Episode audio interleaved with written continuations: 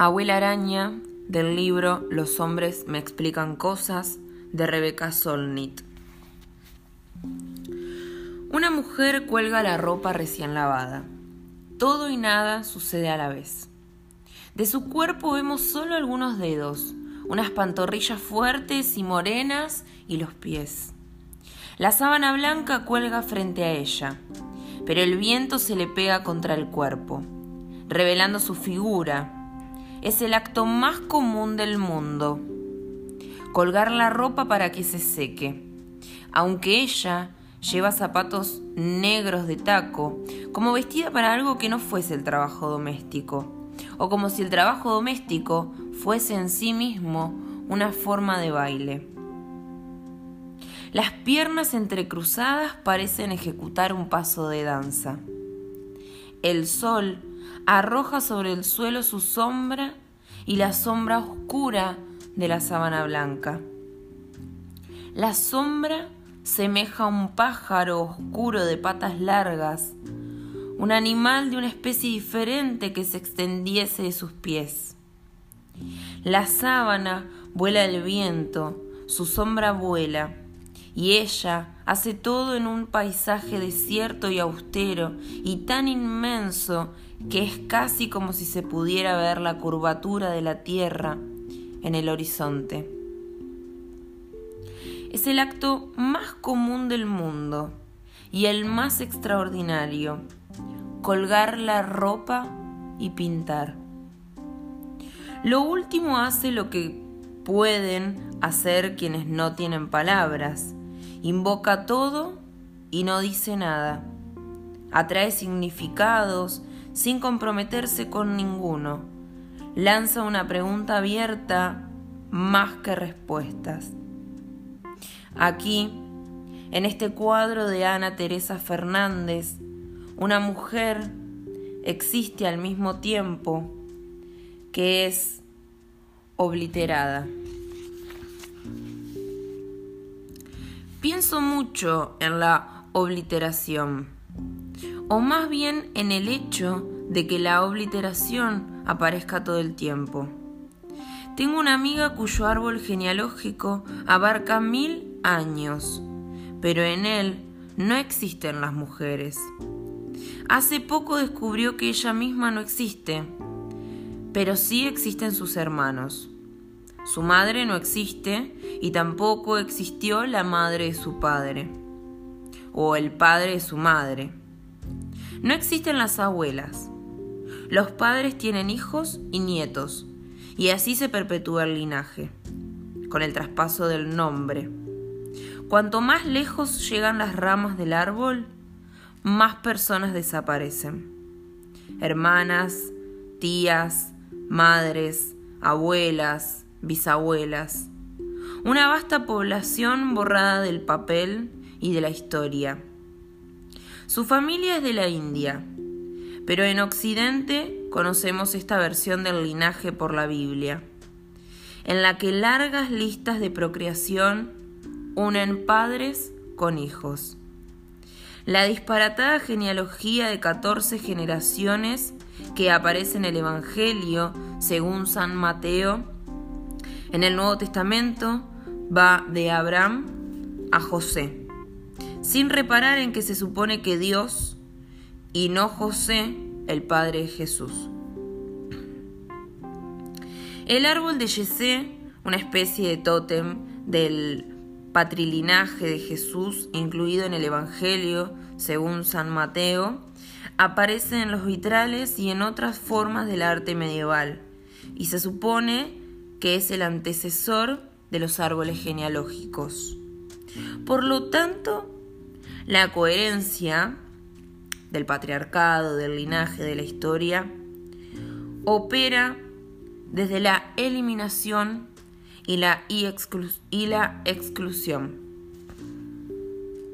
Elimina a tu madre, después a tus dos abuelas, después a tus cuatro bisabuelas, Retrocede más generaciones y cientos, después miles, desaparecen.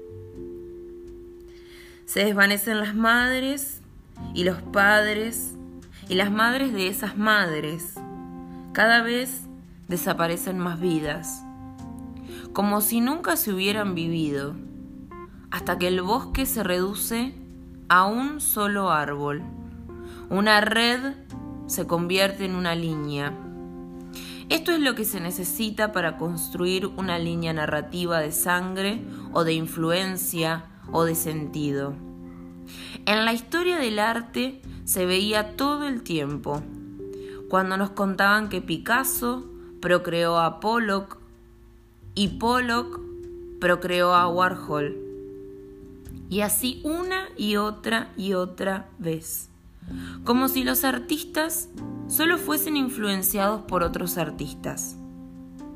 Hace décadas, el artista de Los Ángeles, Robert Irwin, como es bien sabido, dejó tirado en una autopista a un crítico de arte de Nueva York, después de que éste se negase a reconocer la destreza de un joven tuneador de coches clásicos.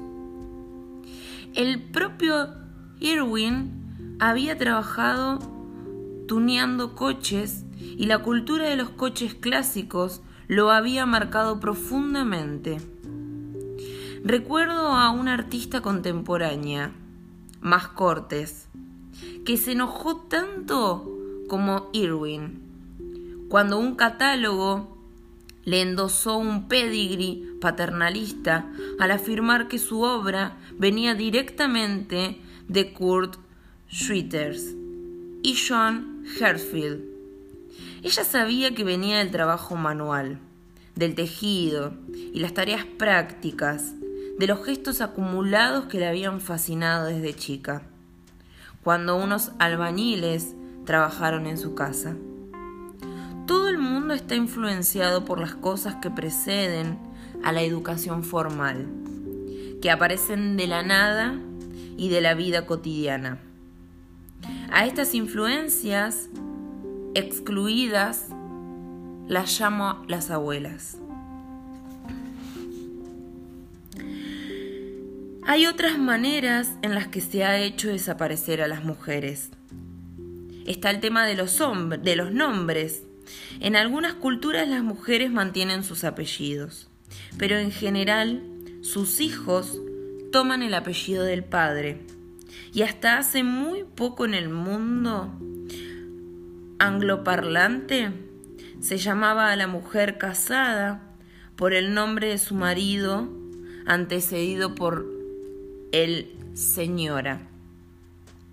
Dejabas de ser, por ejemplo, Charlotte Brontë y te convertías en la señora de Arthur Nichols.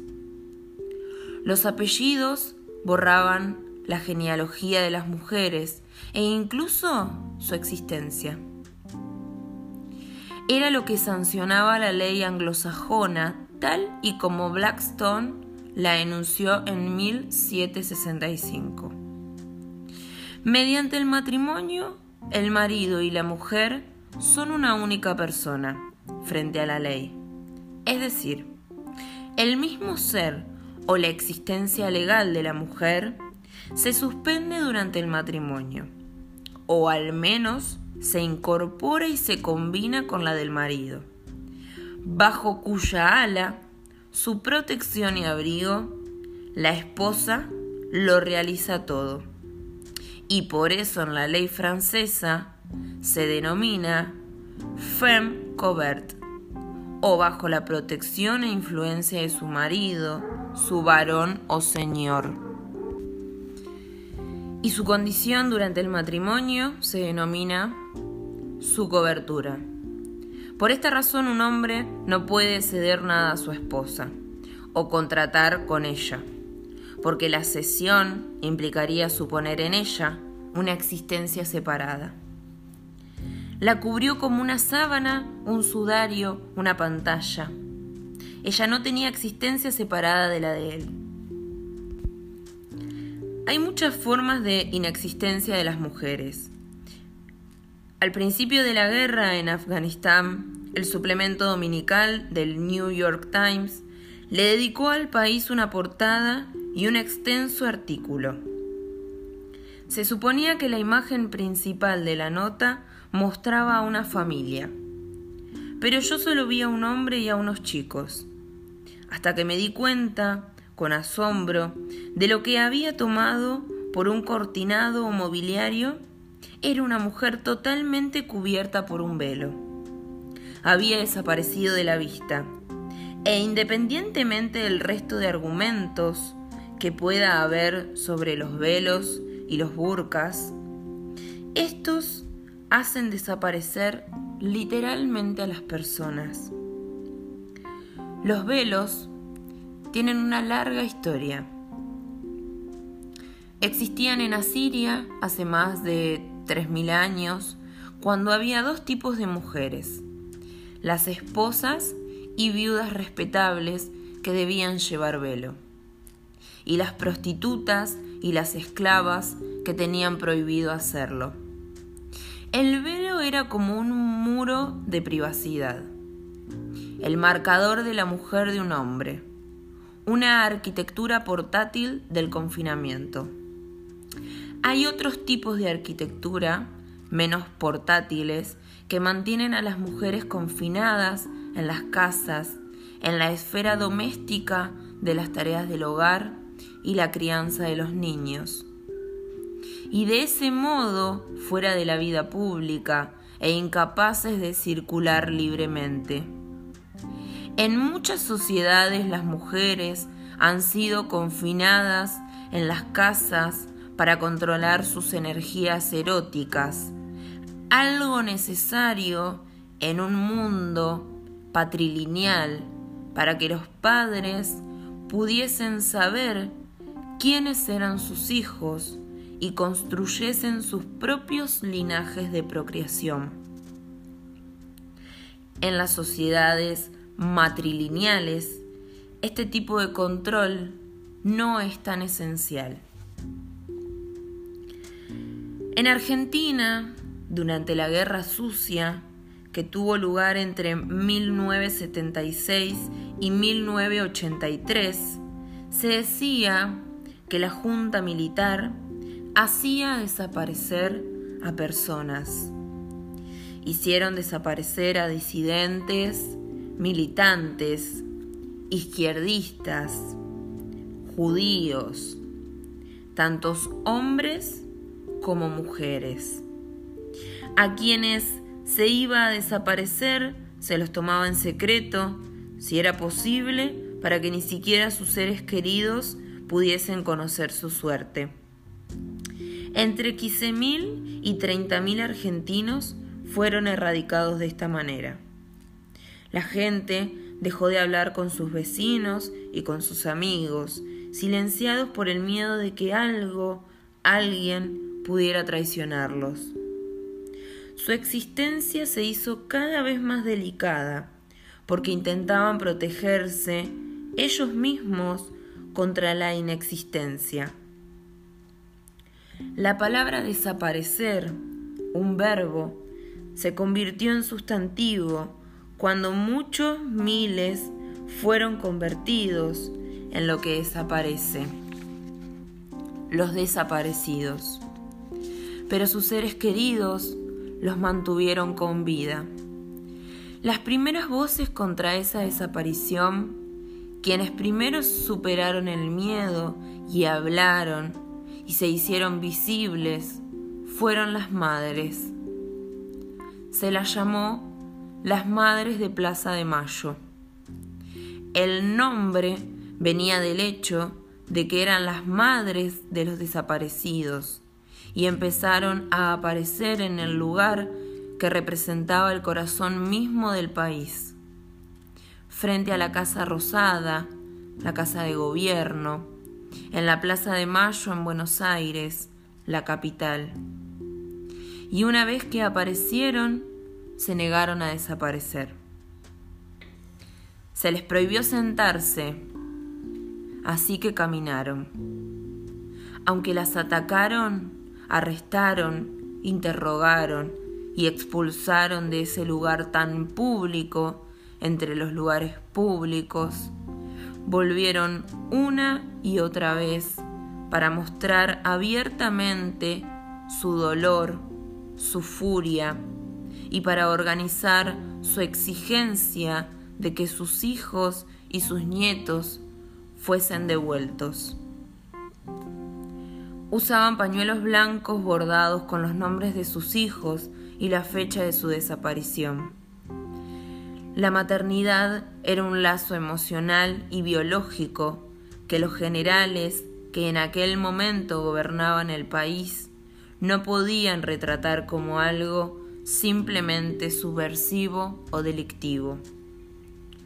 Fue el manto de protección de una nueva forma de política, al igual que para el grupo estadounidense Women Strike for Peace, que nació a la sombra de la Guerra Fría en 1961, cuando la disidencia aún se veía como algo siniestro, comunista. La maternidad y la respetabilidad se convirtieron en la armadura, en el hábito que vestían esas mujeres que atacaban, en un caso a los generales y en el otro al uso de armas nucleares y la guerra en sí misma.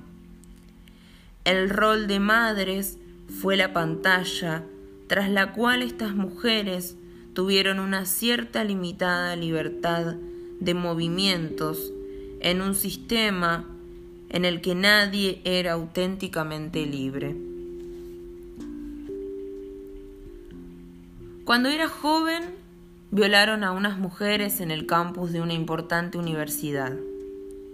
Y la respuesta de las autoridades fue recomendar a las estudiantes que no saliesen solas por la noche o que no saliesen para nada.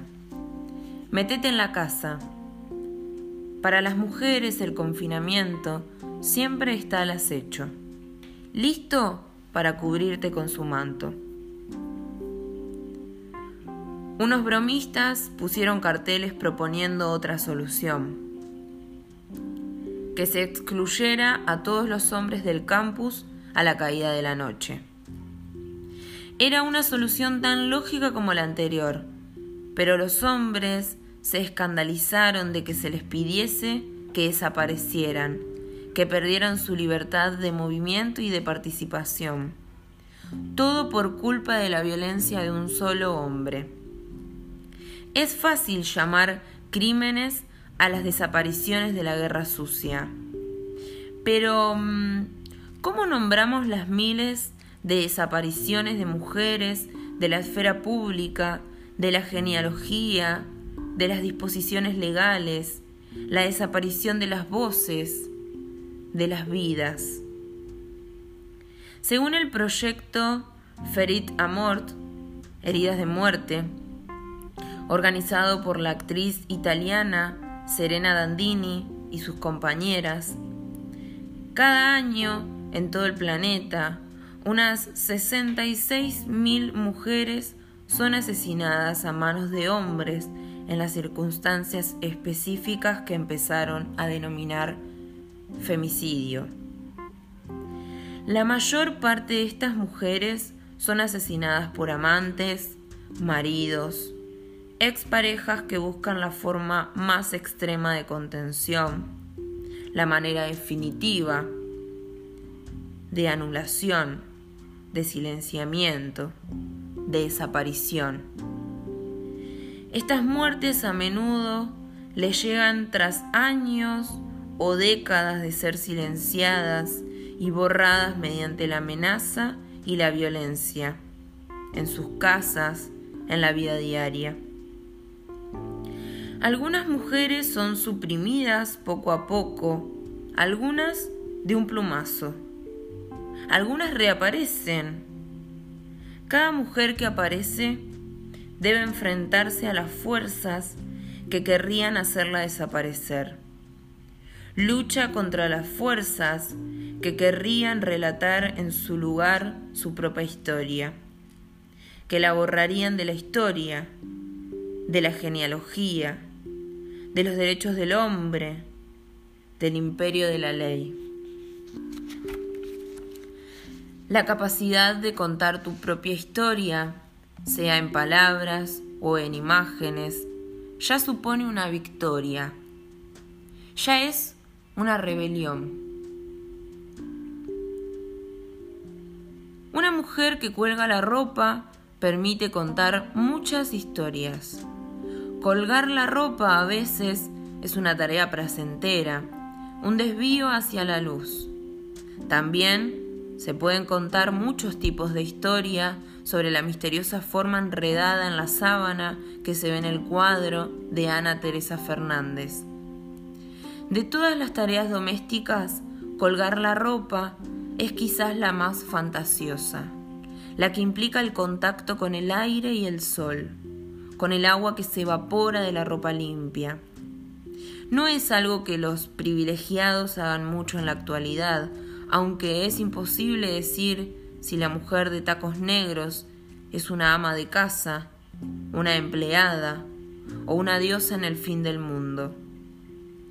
Como lo es decir que significa una tienda que tienda una sábana, aunque a mí me provoque una cadena de asociaciones relacionadas con la obliteración, como la propia cuerda de colgar la ropa. Colgar la ropa es la manera en que se secaban las telas hasta que se inventó la secadora. Y yo aún cuelgo la ropa afuera. También lo hacen las inmigrantes latinas y asiáticas en San Francisco. La ropa lavada cuelga de las ventanas de Chinatown y a lo largo de los patios del distrito de, de Mason vuela como cientos de banderas de oración. ¿Qué historias cuentan esos jeans desgastados, la ropa de los niños, este talle de ropa interior o esa funda de almohadas a rayas? El San Francisco en la pintura de Zurbarán viste una túnica tan amplia que solo podemos ver un par de manos fuertes, un pie y una cara cubierta por la sombra profunda que cae de una capucha. La luz viene de la izquierda y cubre en sombras los pesados pliegues de los que parecen lana. Y los brazos que se juntan acunando una calavera forman un espacio circular que los pliegues de la tela reproducen hacia afuera. Su tocayo, el artista español del siglo XVII, Francisco de Zurbarán, en sus retratos de santos pintó una y otra vez ropajes blancos que caen como cascadas mientras ocultan la figura de San Jerónimo. Se arremolinan entre las luces y las sombras que cubren la figura de San Serapio, cuyos brazos se elevan, derrotados, como exhaustos. Las cadenas que le atenazan las muñecas evitan que se desmorone. La tela gesticula, absorbe, emite. Habla por sus figuras veladas. Reemplaza la sensualidad de la carne como un sustituto más puro, pero no menos expresivo. Esconde el cuerpo y al mismo tiempo define su espacio, como la sábana en el cuadro de Fernández. Ofrece el puro placer de la pintura, de la luz y de la sombra y es una fuente de luminosidad contra los fondos oscuros de las viejas pinturas. En tiempos de Zurbarán, las mujeres hilaban y tejían la mayor parte de las telas, pero casi no pintaban. Vi la exposición de cuadros de Zurbarán en una antigua ciudad italiana que tiene un hermoso teatro cuyos muros y techos pintados me recordaron al trabajo de un artista de San Francisco, la muralista Mona Carón. Aunque las guirnaldas y las cintas recordaran su trabajo, por entonces pocas mujeres tenían la posibilidad de pintar, de crear imágenes en público, de definir cómo miramos el mundo, de ganarse la vida, hacer algo que podamos mirar 500 años después. En el cuadro de Fernández, la tela blanca de arrugas y sombras expresivas es una sábana. Habla de casas, de camas, de lo que sucede en las camas y se lava después, de la limpieza de la casa, del trabajo de las mujeres. Habla de todo eso, pero no es esto. La mujer representada está oscurecida, pero la mujer que representa no. Distintos colores de pintura fueron exprimidos de sus tubos, mezclados y aplicados como con tal arte en una tela tensada sobre un marco de madera que decimos que vemos una mujer colgando una sábana en vez de óleo sobre tela. La imagen de Ana Teresa Fernández tiene un metro ochenta de alto por unos cincuenta de ancho. La figura es casi de tamaño natural. Aunque no tiene título, la serie a la que pertenece sí lo tiene. Telaraña. La telaraña del género y la historia en la que está atrapada la mujer pintada, la telaraña de su propio poder que ella hila en esta pintura dominada por una sábana hilada, hilada ahora por una máquina, pero que antes de la revolución industrial lo era por mujeres cuyo hilar y tejer las unía a las arañas, y hacía de las arañas personajes femeninos de los cuentos tradicionales. En esta parte del mundo, en las leyendas sobre la creación de los pueblos Hopi, Pueblo, Navajo, Choctaw, Cherokee. La abuela araña es la principal creadora del universo. Entre las antiguas leyendas griegas encontramos la de una hilandera desafortunada que es convertida en araña, así como la de las moiras más poderosas que hilaban, enrollaban y cortaban el hilo de la vida de cada persona, asegurándose de que cada vida fuese una línea narrativa con un final. Las telarañas son imágenes de lo no lineal, de las muchas direcciones en las que puede ir algo, de la existencia de múltiples fuentes.